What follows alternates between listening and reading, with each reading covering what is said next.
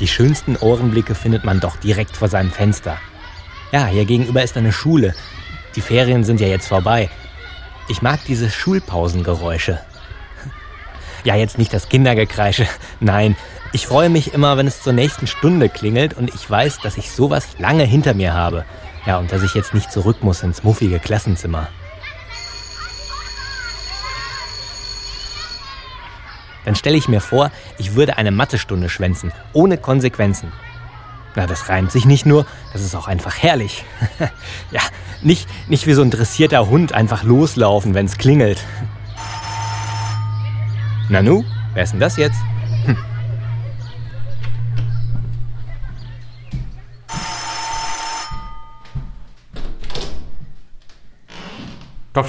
Paket für Sie. Oh, wer schickt mir das denn? Hier quittieren. Ach, ja, natürlich. Dankeschön. Tschüss.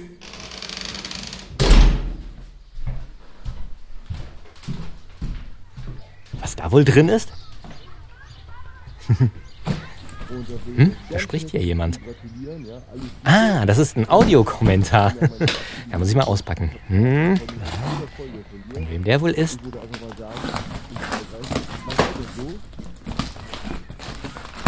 Moin Jens, hier ist der Timo vom Potschnerk. Ich habe gerade zufällig gesehen, dass du Einjähriges hast, also zumindest bei Potsdam. Und da würde ich doch ganz herzlich zu gratulieren, ja, alles Gute. Und du bist einer meiner absoluten Lieblingspodcasts. Ich freue mich auf jede Folge von dir. Ich würde einfach mal sagen, schlicht und ergreifend, mach weiter so, ja, macht immer wieder Spaß. Bis dann, mach's gut, tschüss, sagt Timo der Potschnagger. Aha, der Potschnagger hat mir einen akustischen Glückwunsch geschickt. Ah, stimmt, ich hatte ja kürzlich meinen ersten Podcast-Geburtstag. Nett, dass er dran gedacht hat. Naja, ich will da nicht so ein Trara drum machen wie andere Podcaster. Das finde ich nämlich albern.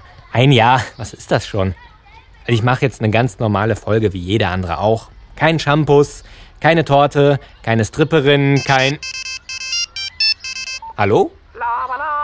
Wilson? Oh, Wilson. Wilson, ich wollte eigentlich... Oh, Wilson, ich leg auf, ja? Der Spinner hat mir gerade noch gefehlt. ja, hm. ja, und was jetzt? Ah, Fange ich doch einfach mal mit der Folge an.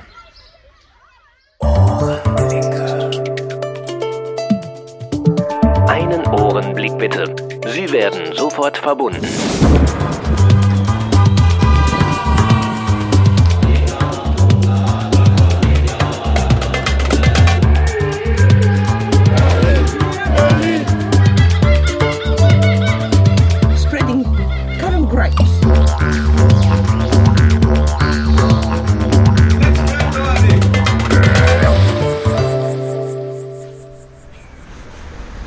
Liebe Liebenden.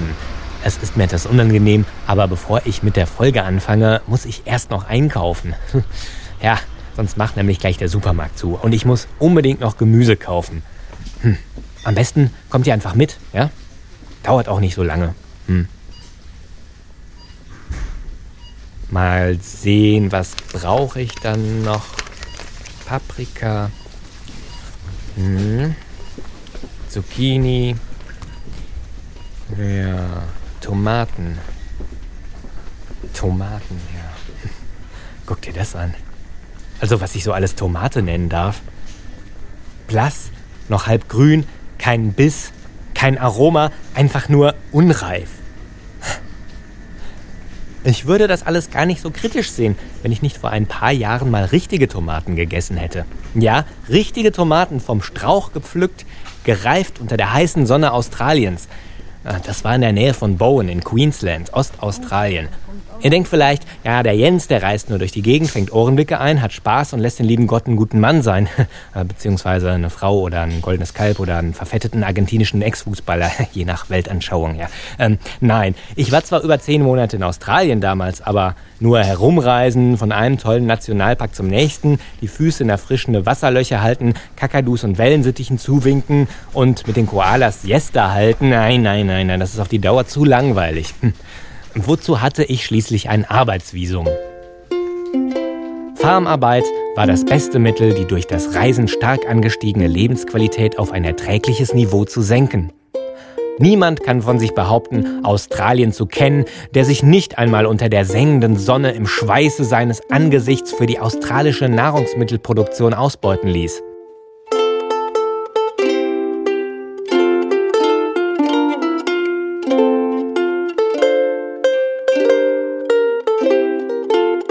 Ich erzähle euch gerne bei Gelegenheit die Geschichte, wie ich zu meinem Job als Tomatenpflücker gekommen war. Ja, ich erzähle überhaupt gerne Geschichten aus Australien. Das habt ihr vielleicht schon bemerkt. Ich meine, viele Podcaster langweilen doch ihre Hörer mit Geschichten aus ihrem Leben. Hm? Dann darf ich das doch wohl sicherlich auch, oder? Aber heute möchte ich euch erstmal das Gefühl beschreiben, wie es ist, in eine sonnengereifte, frisch gepflückte Strauchtomate zu beißen. Die wurden nämlich gar nicht verwertet, weil sie schnell matschig werden. Verwertet wurden nur die grünen Tomaten. Die gepflückten Tomaten mussten ja noch verpackt und transportiert werden. Daher musste man die roten wegwerfen. Einfach wegwerfen. Welch eine Verschwendung. Stellt euch mal eine riesige, mit Tomatensträuchern bepflanzte Plantage vor. Tomatensträucher so weit das Auge reicht. Und der ganze Boden zwischen den Pflanzen ist übersät mit herrlichen, aromatischen, leuchtend roten Tomaten, die von den Pflückern pflichtbewusst fallen gelassen wurden. Ein Schlaraffenland für alle Geschädigten dieser holländischen Treibhausgummibälle, die bei Lidl, Edeka und Co. unter dem Namen Tomate gehandelt werden und nicht mal zum Bewerfen von Schlagersängern taugen.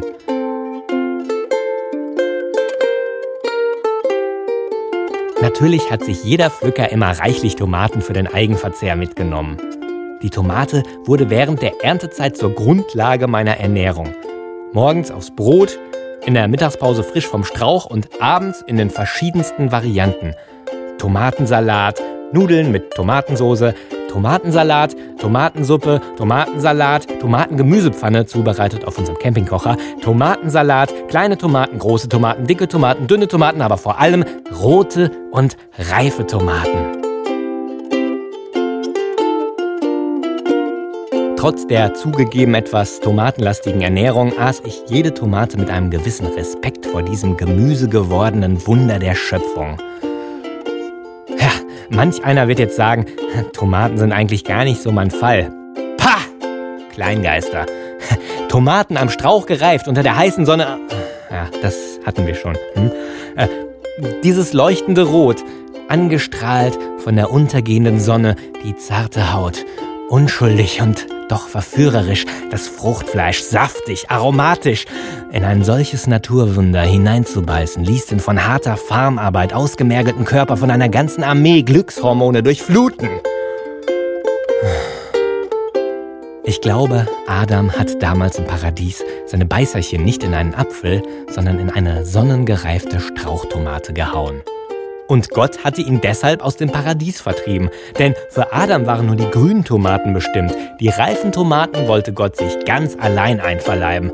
Und so jagte Gott den Menschen nach Holland, wo er Tomaten mühsam in Treibhäusern züchten musste, verschloss die Tür zum Paradies und konnte sich in aller Ruhe seiner Tomatenzucht widmen.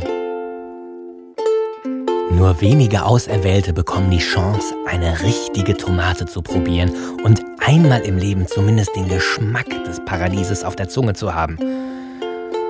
Und ich war einer davon.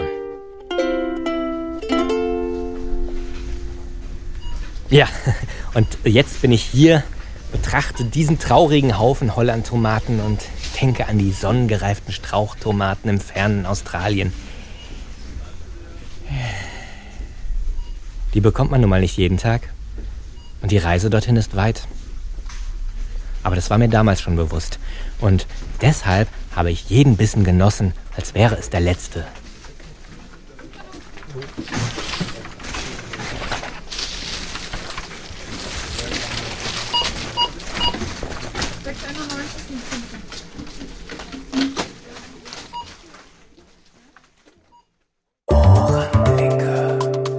Schräge Vögel. Ich habe es in der letzten Folge schon angekündigt. Heute hört ihr die Geschichte eines Welthits. Es ist aber nicht nur die Geschichte eines Welthits, sondern auch die eines abgebrannten Cowboys und eines kleinen Vogels.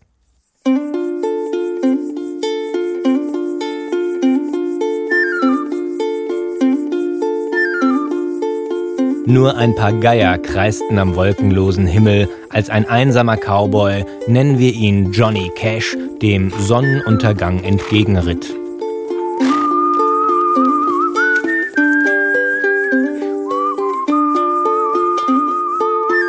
Obwohl er so hieß, hatte er keinen Cent Bargeld mehr in der Tasche.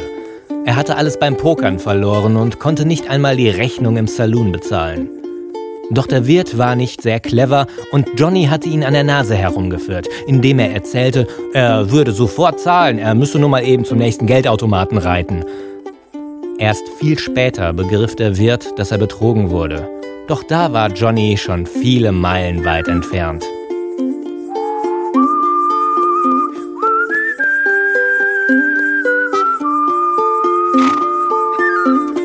Johnny war nicht so recht zufrieden mit seiner finanziellen Situation und so dachte er sich, vielleicht sollte ich mal einen Welthit komponieren, so wie das Irving Berlin mit White Christmas geschafft hat.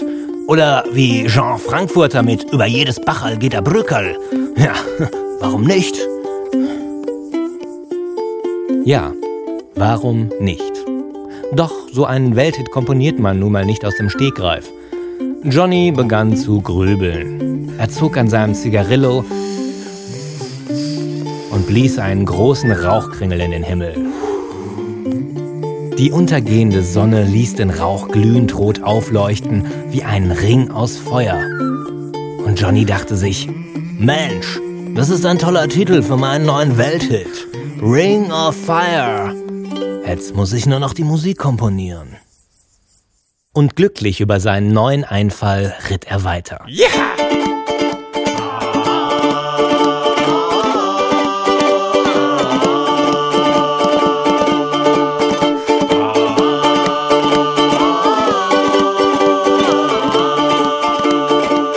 Doch plötzlich hielt er inne. Was war das? Ja? Wilson, du platzt mitten in die Geschichte rein. Das ist nicht lustig. Nein. Ach, Idiot. Wo waren wir stehen geblieben? Ach ja. Und glücklich über seinen neuen Einfall ritt er weiter. Ja!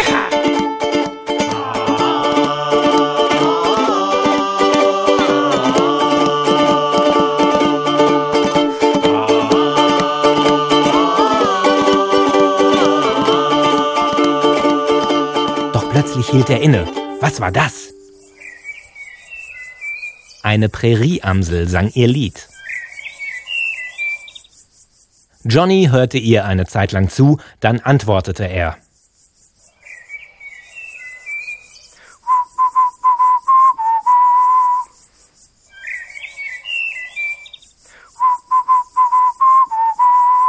Und schon war er geboren, der Welthit Ring of Fire.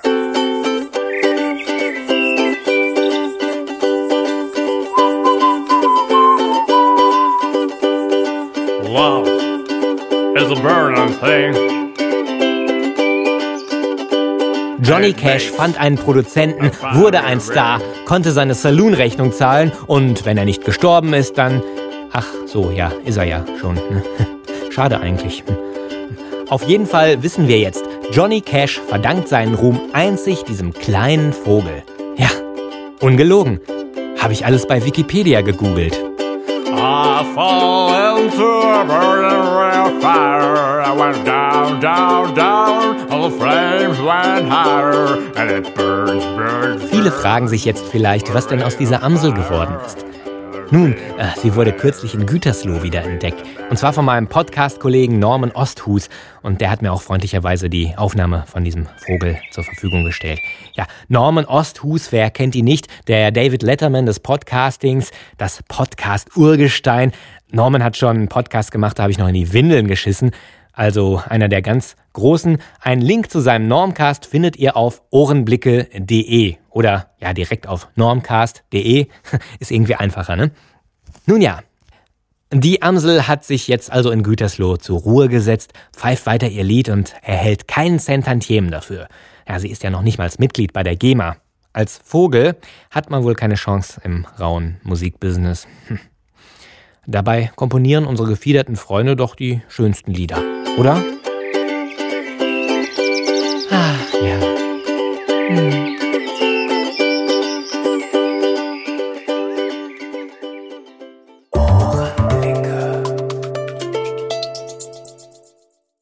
Wir sind schon am Ende und jetzt werden sich einige aufmerksame Lieblingshörer vielleicht fragen, was ist denn jetzt mit der Hausaufgabe von Daniel? Ja, gut, die gibt's dann beim nächsten Mal. Ich habe nämlich gedacht, ich mache die Folgen lieber kürzer, denn einige von euch haben sich beschwert, es dauert immer so lange, bis eine Folge kommt und, und dann habe ich mir jetzt gedacht, okay, mache ich die Folgen halt kürzer, dann schaffe ich natürlich auch mehr Folgen. Also werden die Folgen kürzer und die Daniel-Hausaufgabe gibt's beim nächsten Mal, kombiniert mit einer kleinen Aktion und ich habe sowieso noch so viele Ideen. Ihr werdet gespannt sein, hört unbedingt mal wieder rein. So, habe ich jetzt alles gesagt? Was steht hier auf meinem ja, mehr Folgen, gleich kürzere Folgen. Daniel kommt beim nächsten Mal. Vielen Dank für das Feedback. Ah, ja, vielen Dank für das Feedback. Ähm, das war ja wirklich ein Kommentarrekord da auf ohrenblicke.de. Da haben sehr viele kommentiert. Die haben sich vielleicht über das Lied gefreut, was ich da gesungen habe. Aber ich fand, das war mal notwendig, meinen Lieblingshörern ein Lied zu singen. Weil, Weil der Jens ist ja wegen Schleimscheiße. ähm, wenn ihr mir eine E-Mail schreiben wollt, macht das in Zukunft bitte an post.ohrenblicke.de. Ich werde die Adresse jens.ohrenblicke.de wahrscheinlich demnächst mal sperren, denn da kommt so viel Mist rein. Auf Platz 1 ist unangefochten Viagra. Ich will meine vollen 30 Zentimeter haben. Auf Platz 2 sind irgendwelche komischen Dampfreiniger, die man mir verkaufen will aber jeden Tag mindestens drei. Und äh, dann auf Platz drei kam, glaube ich, die Seifenblasenmaschinen. Wenn ihr sowas verkauft, schreibt mir überhaupt nicht. Ansonsten bitte an post.ohrenblicke.de in Zukunft. Dann ist es auf jeden Fall sicherer, dass das auch ankommt, weil in dem ganzen Spam, da geht schon mal was unter. Dann hat mir der Rolf auch noch einen Ohrenblick geschickt aus dem Urlaub.